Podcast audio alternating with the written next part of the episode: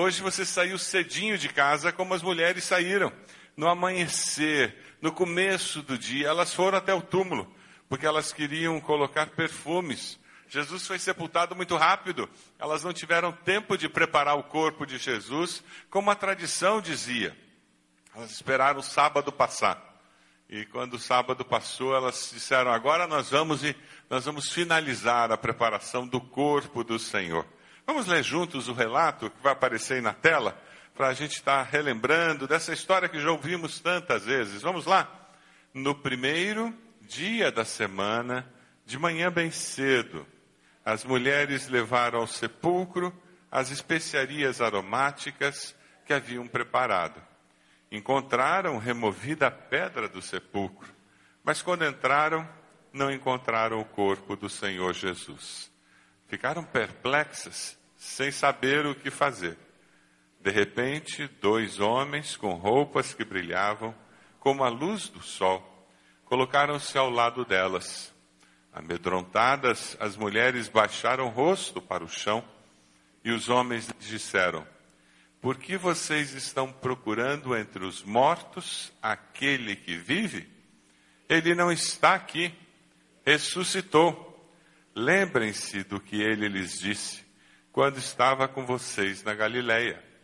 É necessário que o filho do homem seja entregue nas mãos de homens pecadores, seja crucificado e ressuscite no terceiro dia. Então se lembraram das palavras de Jesus. Quando voltaram do sepulcro, elas contaram todas essas coisas aos onze e a todos os outros. As que contaram essas coisas aos apóstolos foram Maria Madalena, Joana e Maria, mãe de Tiago, e as outras que estavam com elas. Mas eles não acreditaram nas mulheres. As palavras delas lhes pareciam loucura. Pedro, todavia, levantou-se e correu ao sepulcro. Abaixando-se, viu as faixas de linho e mais nada. Afastou-se e voltou admirado com o que acontecera. Deixe esse vídeo ministrar ao seu coração.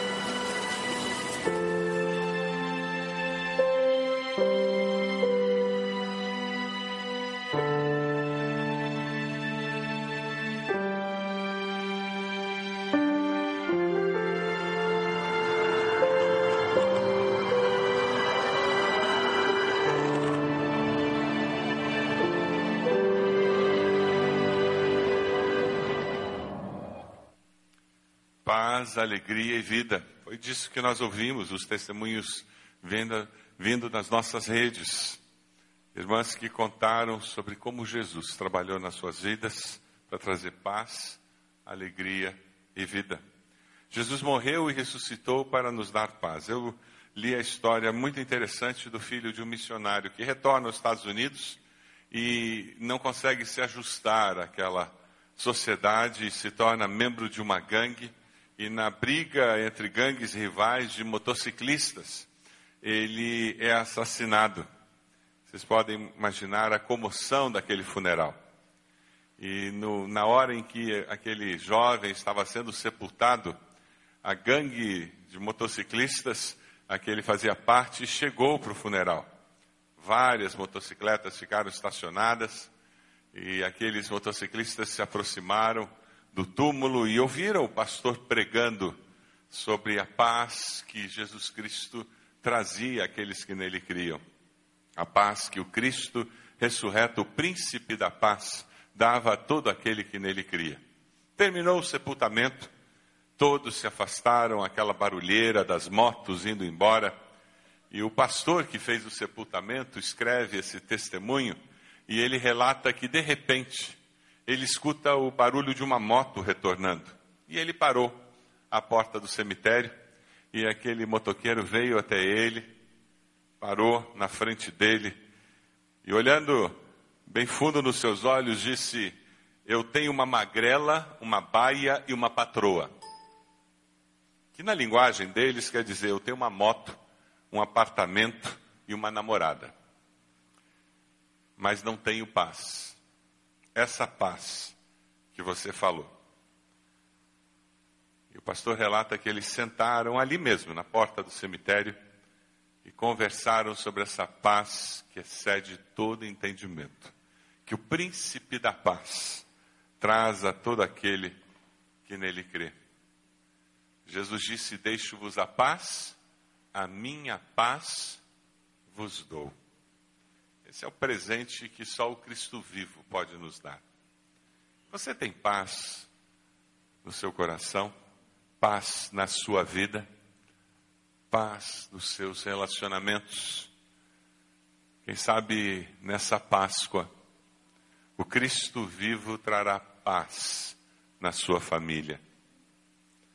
Quem sabe nessa Páscoa, você decidirá que o Cristo vivo invadirá a sua existência para trazer paz.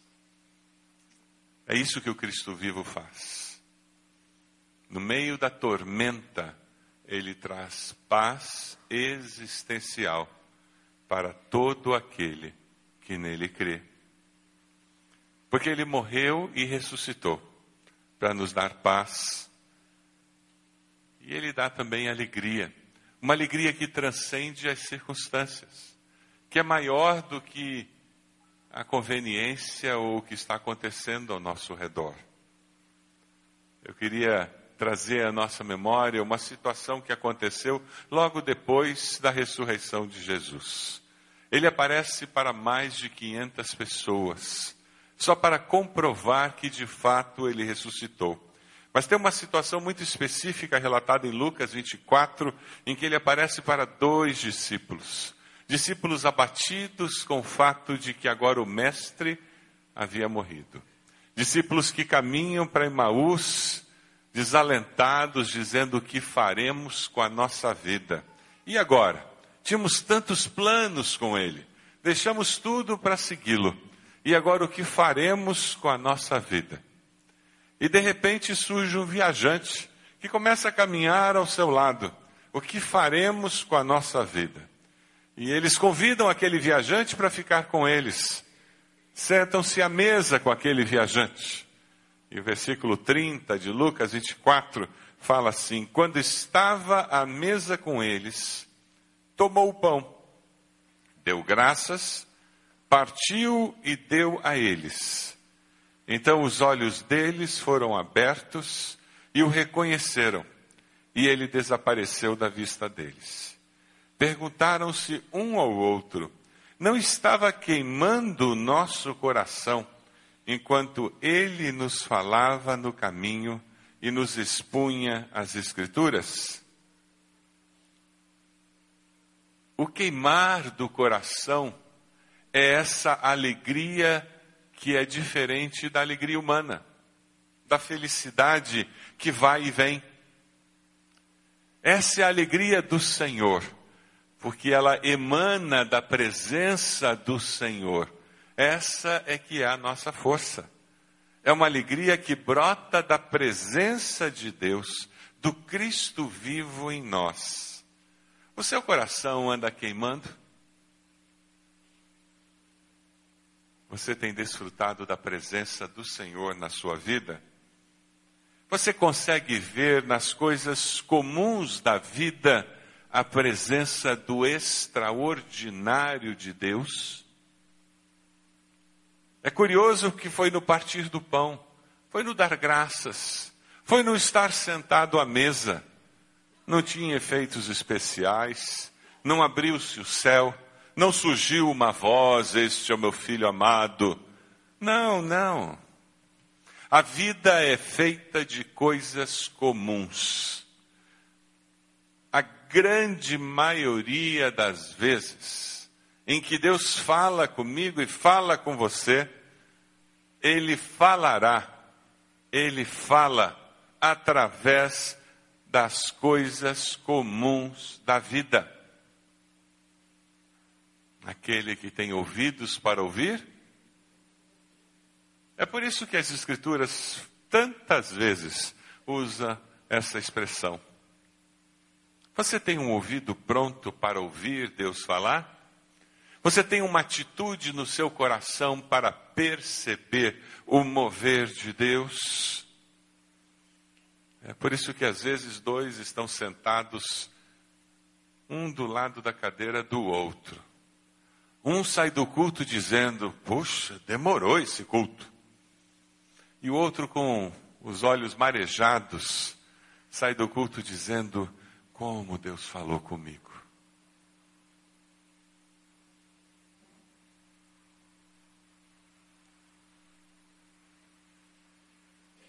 Atitude do coração, determinando o que vemos na vida, o que percebemos da vida como vivemos a vida.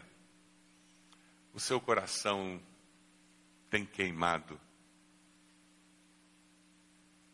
pela presença do Senhor. A alegria do Senhor tem sido a sua força. E independente das circunstâncias, tem algo no seu interior que o faz viver a vida com alegria. Vale a pena tenho pique, tenho vontade.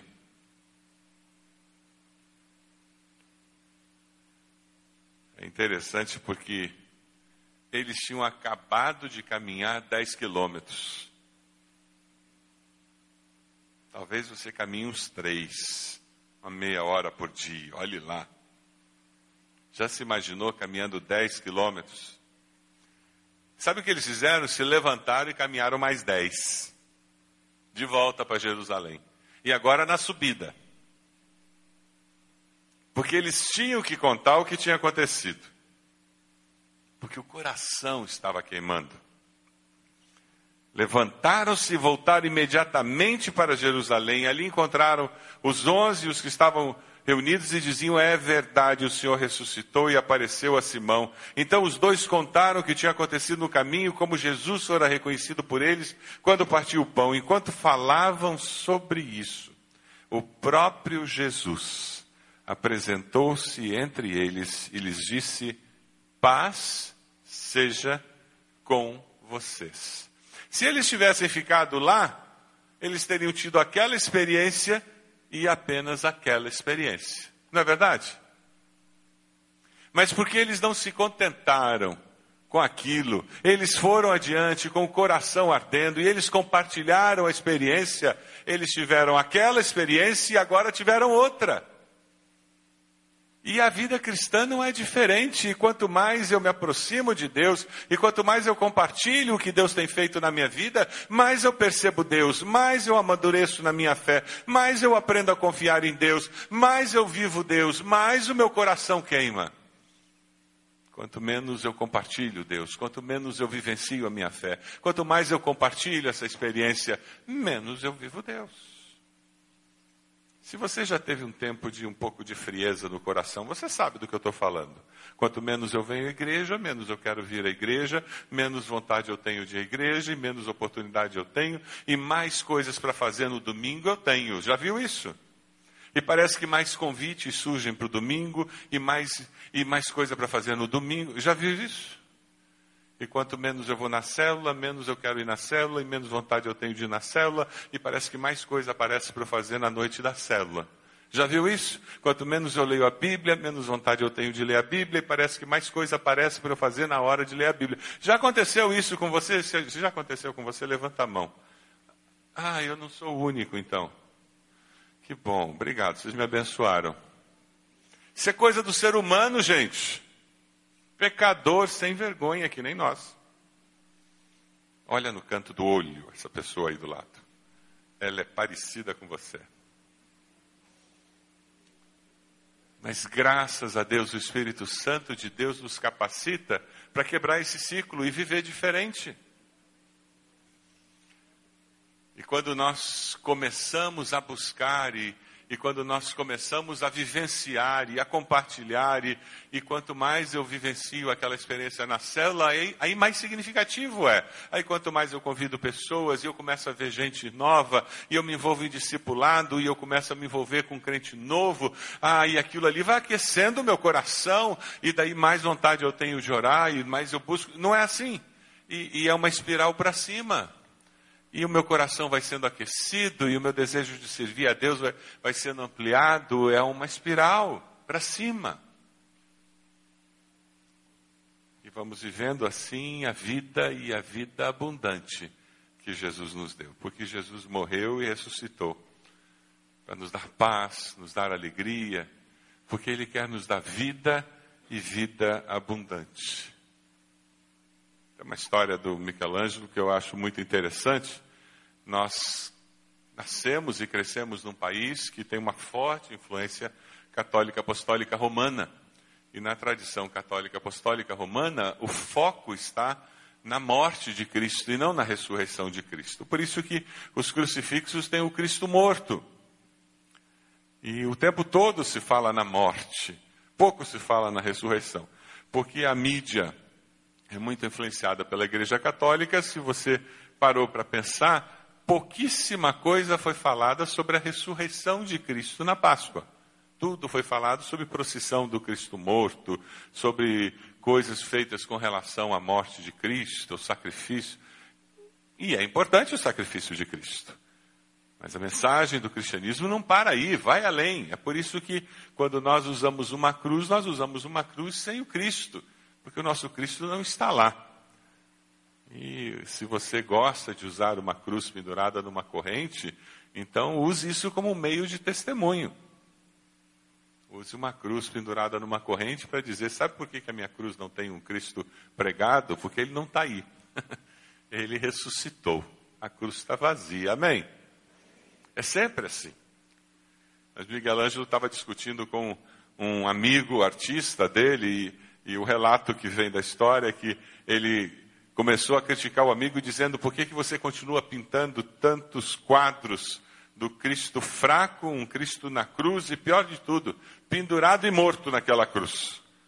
Ele disse: por que, que você concentra tanto no episódio da crucificação como se fosse essa a última palavra, como se as cortinas da história descessem ali no desastre e na derrota? Aquela cena trágica, diz Miguel Ângelo Durou apenas algumas horas, mas Cristo está vivo e vive para sempre. Cristo reina, governa e triunfa. Ele estava certo. Aquele que parecia vencido, ele venceu. Ele foi esmagado pelo poder político de Roma, o poder religioso dos judeus, mas eles pensavam que o estavam derrotando, quando na realidade eles estavam sendo usados para que ele conquistasse a maior vitória de todos os tempos a vitória sobre o pecado e a morte. John Stott, de uma maneira muito lúcida, ele diz que a vítima era o vencedor e a cruz ainda é o trono do qual ele governa o mundo.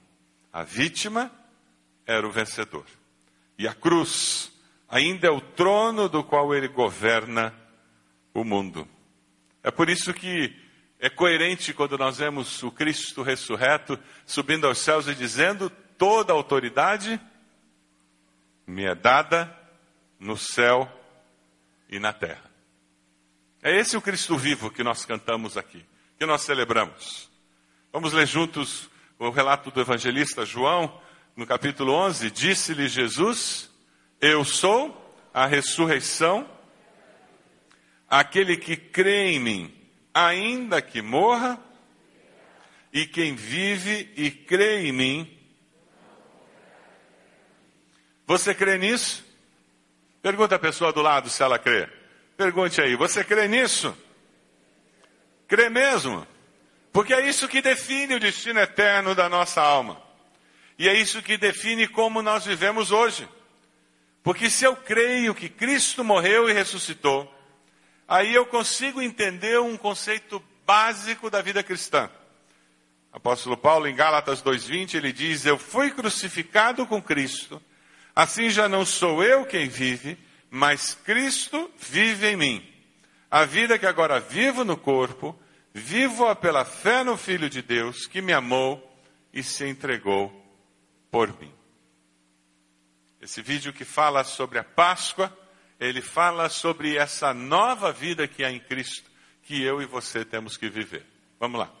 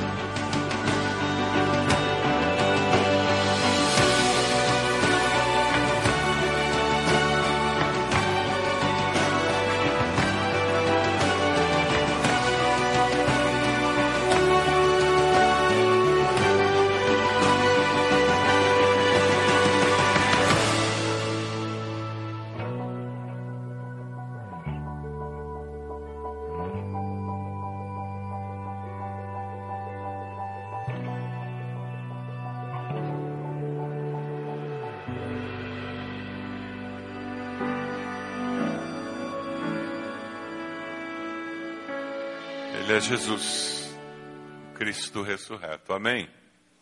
Você crê que Cristo morreu na cruz pelos seus pecados? Você consegue afirmar isso com toda segurança? Você decide confessar a Jesus como seu Senhor e Salvador pessoal?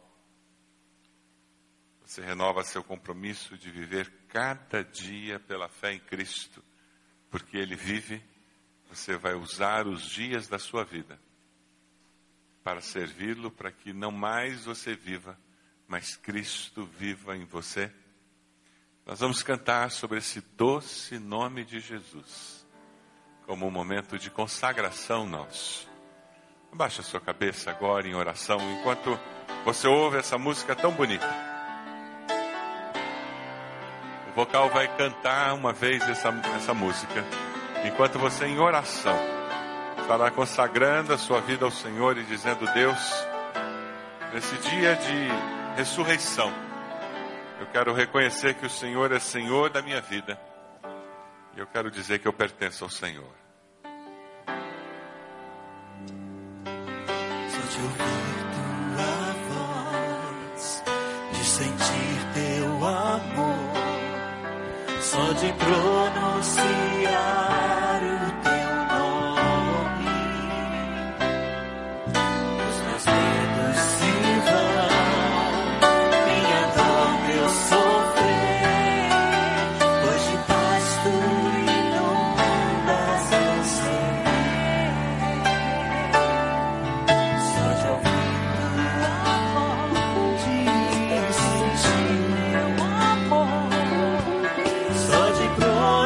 pronunciar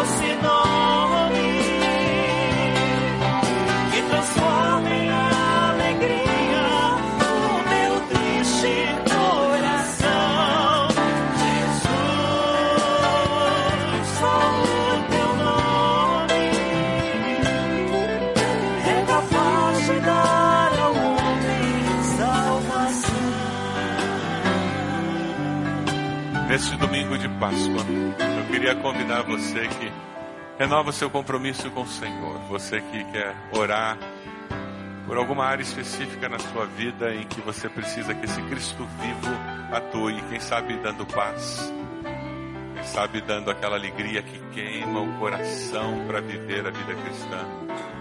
Quem sabe um pouco de vida, vida abundante. Coloque-se de joelhos onde você está com esse gesto dizendo: Deus, eu preciso. Eu ouvi testemunhos do teu poder, trazendo cura, trazendo paz, trazendo restauração. E eu me ponho de joelhos, pedindo que o Senhor venha intervir com o poder da ressurreição, fazendo algo novo na minha vida. Eu me coloco de joelhos diante do Senhor, pedindo que o poder da ressurreição faça uma obra na minha vida. Ó Deus, como teu povo, nós nos ajoelhamos na tua presença e clamamos pelas tuas misericórdias, Senhor. Ó Deus, através da internet nós nos ajoelhamos e clamamos pela tua misericórdia. Aqui, ó Deus, unidos no salão de cultos, nós nos ajoelhamos e clamamos pela tua misericórdia. Nós precisamos da manifestação do poder da ressurreição em nossas vidas, nos dando a paz que excede a todo entendimento. Precisamos da alegria do Senhor, que é a nossa força, queimando em nossos corações. Precisamos da vida, a vida abundante que só o Senhor Jesus pode nos dar. Queremos sim, Senhor, ir até a cruz, para que crucificados possamos viver a realidade do Evangelho, em que não mais nós vivemos, mas Cristo vive em nós. Ouve a oração dos teus filhos nesse momento, Senhor. De joelhos, renovamos nosso compromisso de amor com o Senhor. Derrama com teu Santo Espírito, Senhor, a vitória da, que só o Senhor pode dar. Confirma a tua presença em nossa existência. É a nossa oração, no nome de Jesus. Amém. Amém.